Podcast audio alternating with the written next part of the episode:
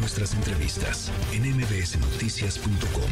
Escuchas a Ana Francisca Vega.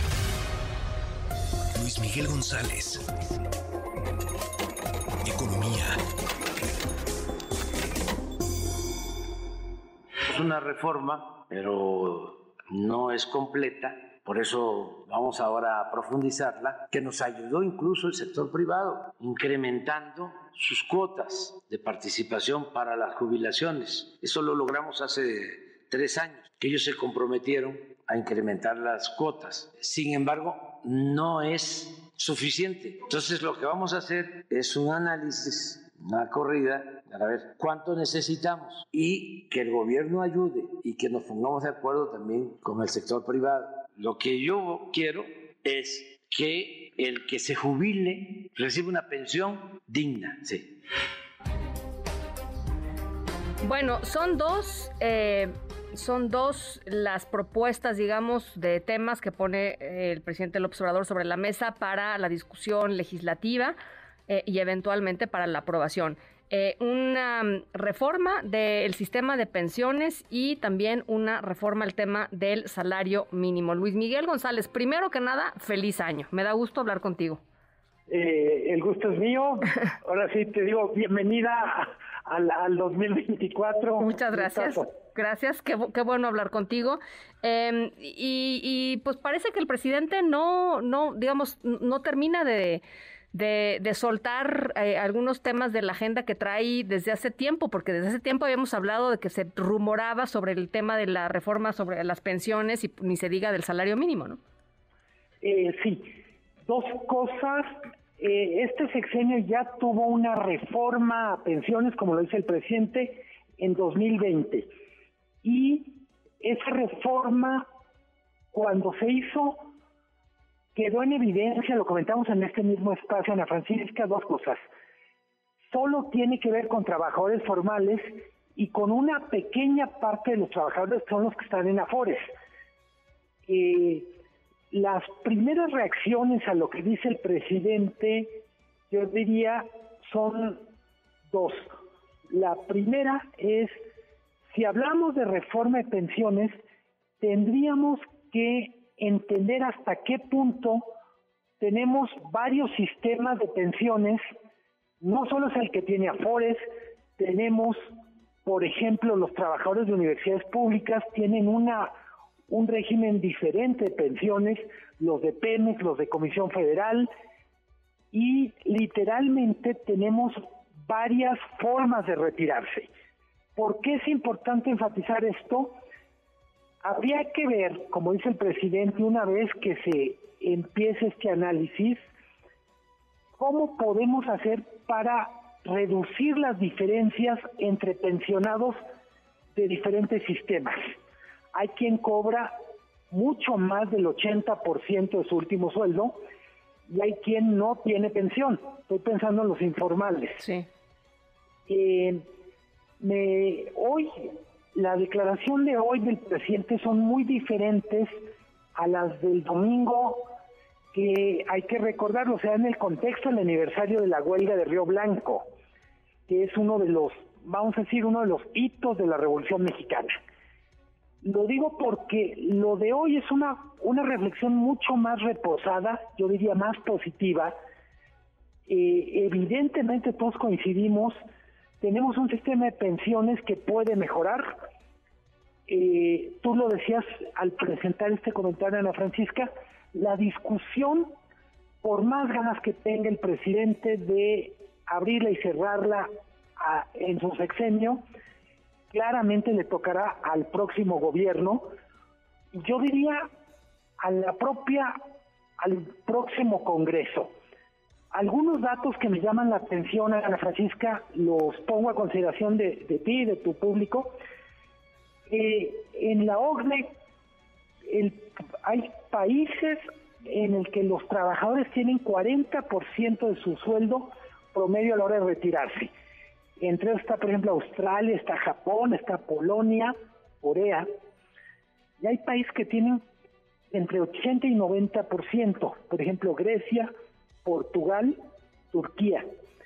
Con esto quiero enfatizar cuando queremos buscar referentes en el mundo, primero, no hay un solo país en donde los trabajadores reciban el 100% de su último sueldo, o sueldo promedio. Sí, no, eso no existe. Y evidentemente, yo recuperaría esta parte de lo que dice el presidente, todo es mejorable. También habría que decirlo, también todo se puede echar a perder. Hoy el presidente dice, no vamos a tocar las afores, pero queremos ver si pueden intervenir otro tipo de actores privados, cómo hacemos para que el gobierno incremente su participación. Y ahí va otro dato. El gobierno ya está gastando este para el 2024 dos billones de pesos, repito, dos billones, dos millones de millones. 22% del presupuesto del 2024 va para pensiones. 22%.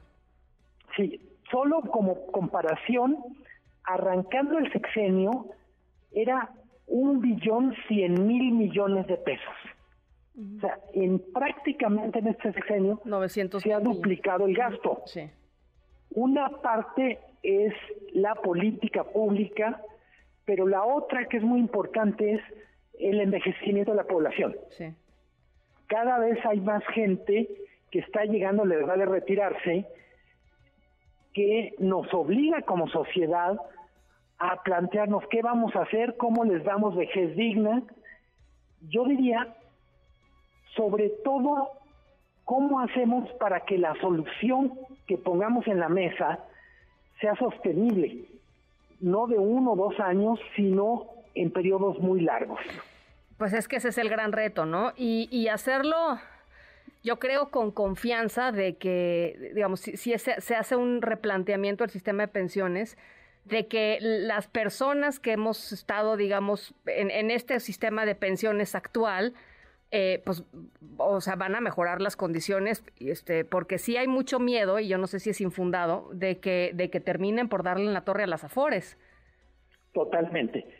Una cosa que no hemos logrado, yo diría, convertir en una realidad es, el presidente habla de lo que el gobierno tiene que poner, lo que las empresas tienen que poner y una cosa que es necesario, los propios trabajadores tenemos que poner una partecita de nuestro ingreso como parte de nuestro plan de retiro.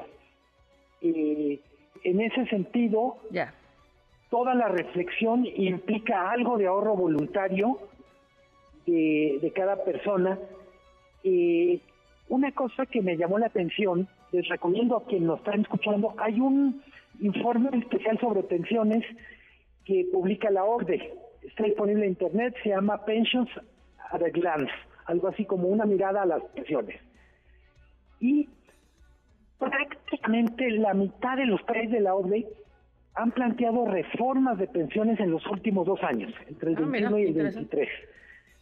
Es un tema que literalmente está vivo en todo el mundo porque no hay una solución perfecta.